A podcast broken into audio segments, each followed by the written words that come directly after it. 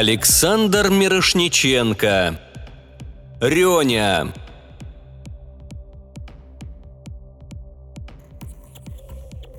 Реальная история, которая имела место 8 февраля 2014 года. Все имена подлинные, несовпадения имеют случайный характер. Как же прекрасен сон после, пусть и тяжелой, но любимой работы. Хотя, если быть честным, после любимой работы все прекрасно – но если ты преодолел много часовых поясов, и сознание спорит с подсознанием, спать, поскольку устал и в Москве еще ночь, или бодрствовать, ведь в Токио уже утро и светло, сон тоже становится чем-то средним между сном и бодрствованием. Все это я рассказываю для объяснения своего состояния, когда из сна меня вытолкнуло чувство, что кто-то меня внимательно разглядывает – Несмотря на выталкивание, просыпался я медленно и только потом также медленно открыл глаза. Никого не было. Этот факт не убедил меня в отсутствии тайного наблюдателя. Я был в этом уверен и снова закрыл глаза. Ощущение, что меня внимательно рассматривают, через какое-то время вернулось, и я уже быстро открыл глаза. Опять никого – безрезультатно попытавшись еще несколько раз узнать, кто же это в одноместном номере отеля, который на какое-то время принадлежал мне, рассматривал меня, когда глаза были закрыты, и мгновенно исчезал, когда я глаза открывал, я пошел на хитрость. Закрыв оба глаза, через какое-то время я открыл только один.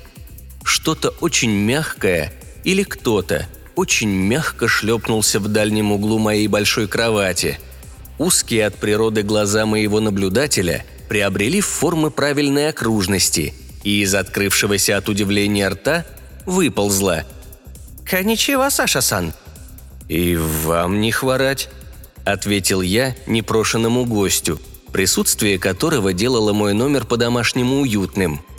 «Тебе привет от Петровича», — придя в себя, поведал собеседник — он просил присмотреть за тобой, пока ты здесь. Добро пожаловать в Японию». «А мне Петрович ничего не говорил», – изобразил я сомнение. «И мне он говорил, что тебе ничего не говорил. И еще он говорил, чтобы я тебе ничего не говорил, что он говорил», – скороговоркой ответил собеседник. Потом подумал и добавил. «Он про тебя беспокоится, вот и велел присмотреть». «А почему он может тебе велеть?» Он что у вас, главный?» Просто чтобы поддержать разговор, спросил я. «У нас тот, кто заботится о ком-то, тот и главный. Вот когда моя племянница в Москву приезжала, знаешь, какой я главный был?» Ответил то ли мой гость, то ли хозяин моего гостиничного номера и без остановки добавил. «Зови меня Рёня. Я очень люблю это русское имя и всех русских прошу меня так звать». «Я знаю русское имя Лёня», вот-вот, я и говорю. Рёня!» С милой улыбкой подтвердил собеседник. «Лёня так Лёня», – быстро согласился я. Понимая, что спать уже не придется, поскольку у меня гость, а может это я в гостях, я решил привести себя в порядок и для начала побриться. Рёня уселся на раковину, периодически цеплял ногой струю воды из-под крана и весело смеялся, глядя, как я бреюсь. В конце концов, я не выдержал и спросил, что его так веселит. «Ну как ты не видишь, как это смешно?» – радостно ответил Рёня. «Ты убираешь волосы там, где они растут, на лице, и страдаешь, что они не растут там, где они не растут, на голове. Это же смешно!» Весело рассмеялся, упал на спину и задергал ногами Рёня. «Тебе смешно, что у меня волосы выпадают?» Начиная раздражаться, спросил я – я бы тоже веселился, если бы у тебя волосы выпадали». «Правда?» С искренностью в глазах и голосе спросил Рёня и тотчас стал аккуратно выдергивать свои волосы и складывать рядом с умывальником. «Так, хватит», – возмутился я. «Это не смешно. Поставь все на место». Рёня удивленно посмотрел на меня. «Ты же сказал, что будешь смеяться, если я буду без волос на голове», Потом глубоко вздохнул. «Поймешь, мол, вас», и начал ставить волосы на место. После бритья и водных процедур я сел в кресло возле журнального столика, а Рёня уселся напротив. «И что это вдруг Петрович заволновался?» Вспомнил я, на чем мы остановились. «Так транспортный коллапс у нас сегодня», – почти с радостью ответил Рёня. «Я поэтому твой будильник отключил, чтобы ты в магазин не поехал. У нас снег редко бывает, а чтобы столько, так лет десять такого не было.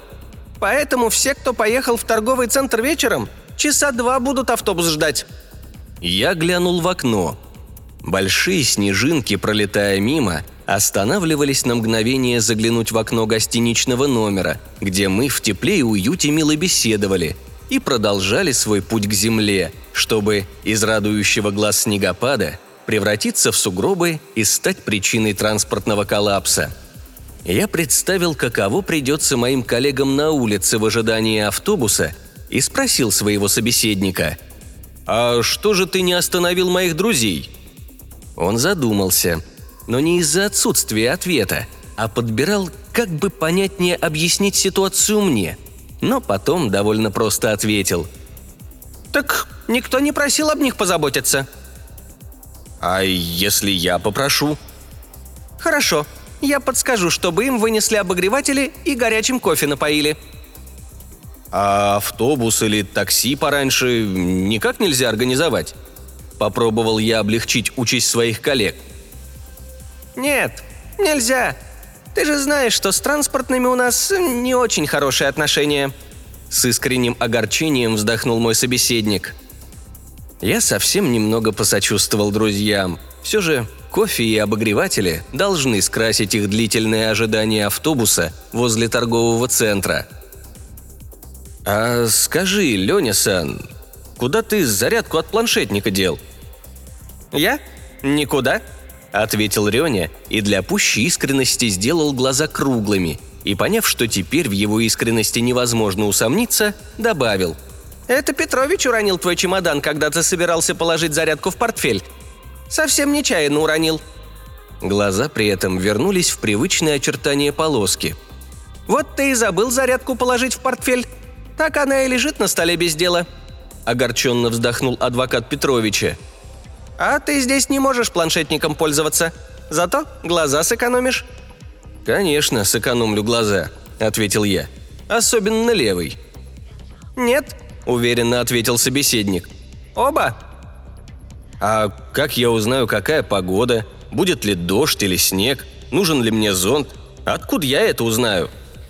«А я зачем?» Немного обидевшись, ответил Рёня. «Зонт не нужен. Дождь и снег будут. Никуда не ходи». «Ага. Ноги, как и глаза, экономить?» – с иронией спросил я. «Здоровье экономить», – абсолютно серьезно ответил Рёня. «Машины ездить не будут. Можно простудиться. А Петрович ругаться на меня будет, если ты простудишься». «И что мне делать?» «Кушать и разговаривать. Только кушать немного, а разговаривать сколько хочешь». Щедро разрешил мне Рёня и с едва заметной тревогой добавил. «Если, конечно, собеседник интересный». «Конечно, интересный», – поспешил я успокоить. «Только вот новости, как я узнаю?» «А зачем тебе новости?» – удивился интересный собеседник. «Хорошие новости тебя сами найдут, а плохие тебе зачем?» Это был вопрос, Похоже, Реню действительно интересовало, зачем мне нужны новости, особенно если они плохие.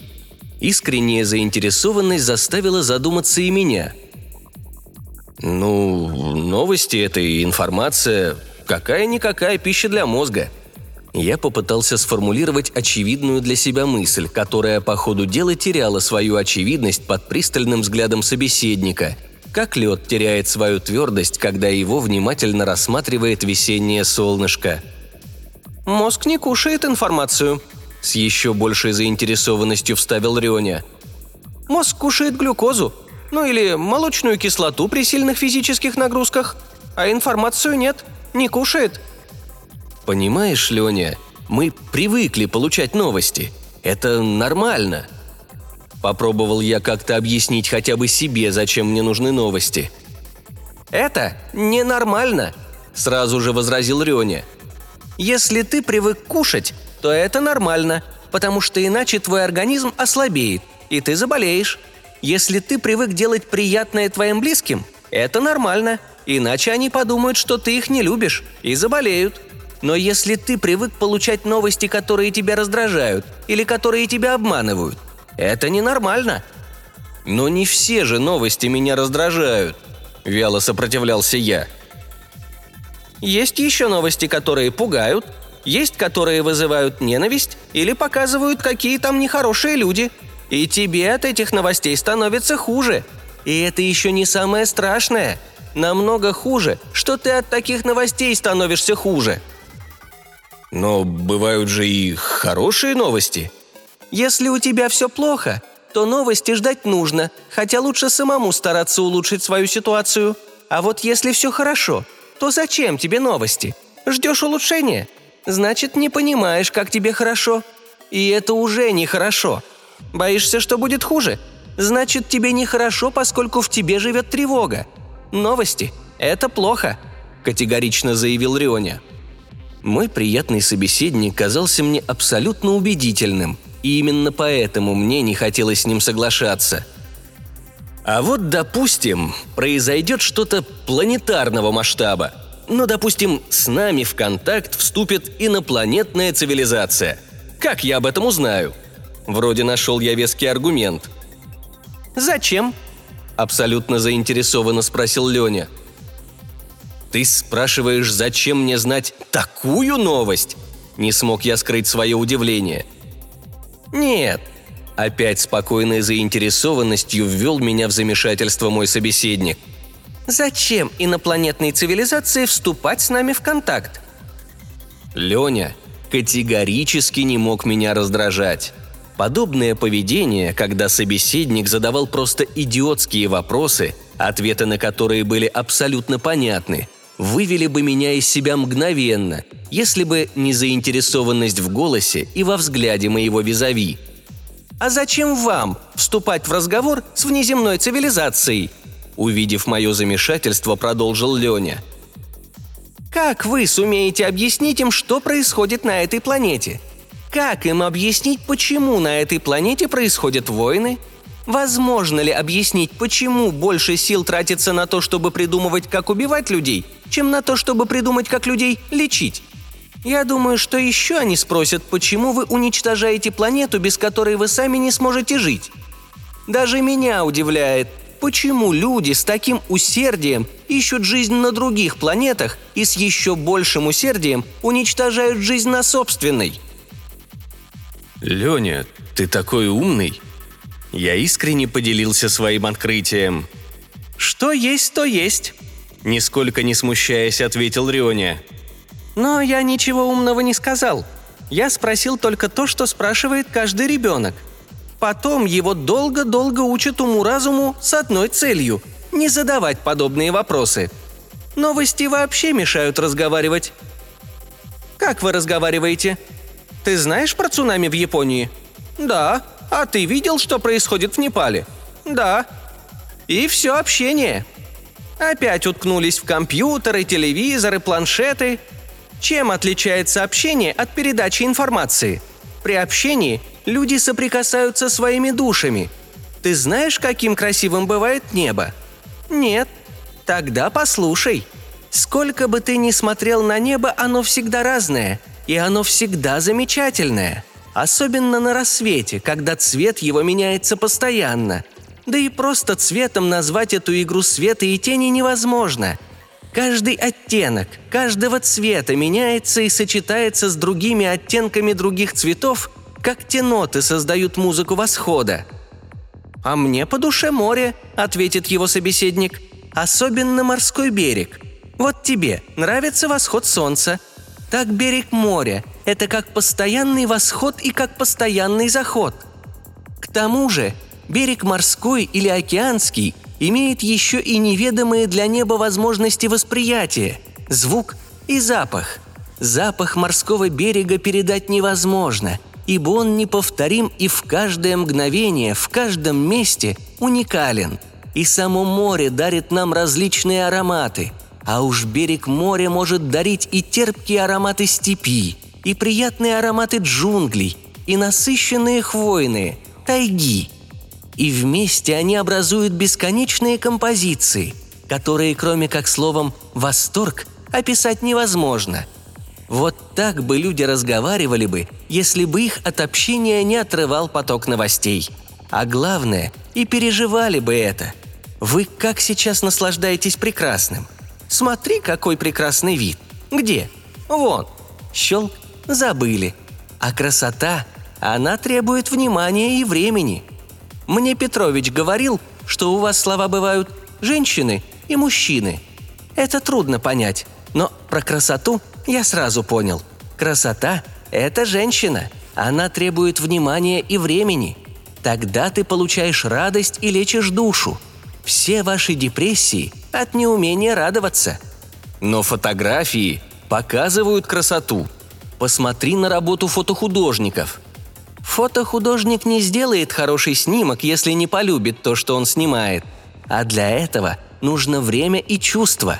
А потом этот снимок нужно создать, а это тоже время, чувство и работа. И талант.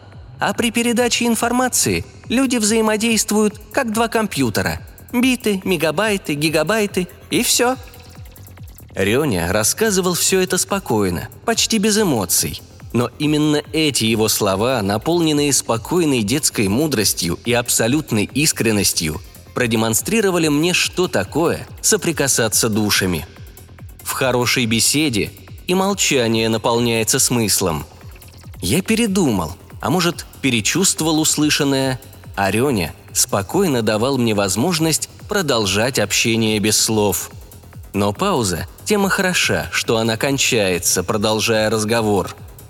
«Лёня Сан, у тебя дела есть?» – спросил я просто, чтобы дать возможность собеседнику закончить разговор, если в этом есть необходимость. «Дела у меня всегда есть», – деловым тоном ответил Рёня. «Сегодня мое дело – это ты». «В смысле?» «В смысле развлечь, предостеречь, вразумить», – спокойным размеренным голосом проговорил Рёня, как будто читал инструкцию. «Вразумить ты уже вразумил, так что предостерегай», – сказал я, как мне казалось, с явной иронией. «Может, сначала развлечемся?» Не услышав иронии, предложил Рёня. «Как?» – уже без иронии спросил я. «Будем говорить. Петрович сказал, что ты лучший в мире собеседник». «Петрович соврет недорого возьмет». «Мы друг другу не врем», – просто констатировал мой собеседник и добавил. «Мы вообще не врем». «Почему?» – вполне искренне удивился я. «Не знаю», также искренне ответил Рёня и, подумав, добавил. «Так просто правильно?» Конечно, правду говорить это правильно, но бывают же случаи, когда есть исключения из правил. Если говорить о настоящих правилах, то из них не бывает исключений. Исключения бывают только из ненастоящих правил. А чем ненастоящие правила отличаются от настоящих – Настоящие были всегда. Например, ты знаешь такое правило. Утром солнце восходит, а вечером заходит. Ты сможешь придумать исключение из этого правила. А не настоящие правила люди придумывают себе сами. Ой, люди такие смешные. Рёня звонко засмеялся. Они придумывают правила только для того, чтобы сразу же придумывать к ним исключения. Так и с правдой – ну, бывает же ложь во спасение. Нет, не бывает. А если человек болен, мы расскажем ему о его болезни, и он расстроится. Какой смысл говорить, когда человек не сможет ничего исправить? Всегда можно что-то изменить. Ну, допустим, человек инвалид. Что можно изменить? Какой смысл говорить человеку такую правду? – если человек знает, что он инвалид и не сможет вылечиться, то он может научиться жить с этим. А если человек не знает, что у него проблема, как эту проблему решать? Человек, не знающий правды, немного слепой. Ну, знаешь, на то мы и такие интересные, чтобы не только придумывать, но и создавать исключения из правил. Я вот отсюда в Москву лететь буду, так солнышко и не зайдет за горизонт, пока до Москвы не долечу. Вот тебе и настоящее правило. А за полярным кругом солнце может вообще не заходить за горизонт несколько месяцев. Мне казалось, что мой оппонент должен быть повержен моими аргументами. И самолет, и заполярье – это другие правила. Если у тебя в правилах есть исключения, значит, не все правила ты знаешь. Это нормально. Когда знаешь все правила, становится немного скучно. Но человечество на протяжении всей своей истории стремится знать намного больше.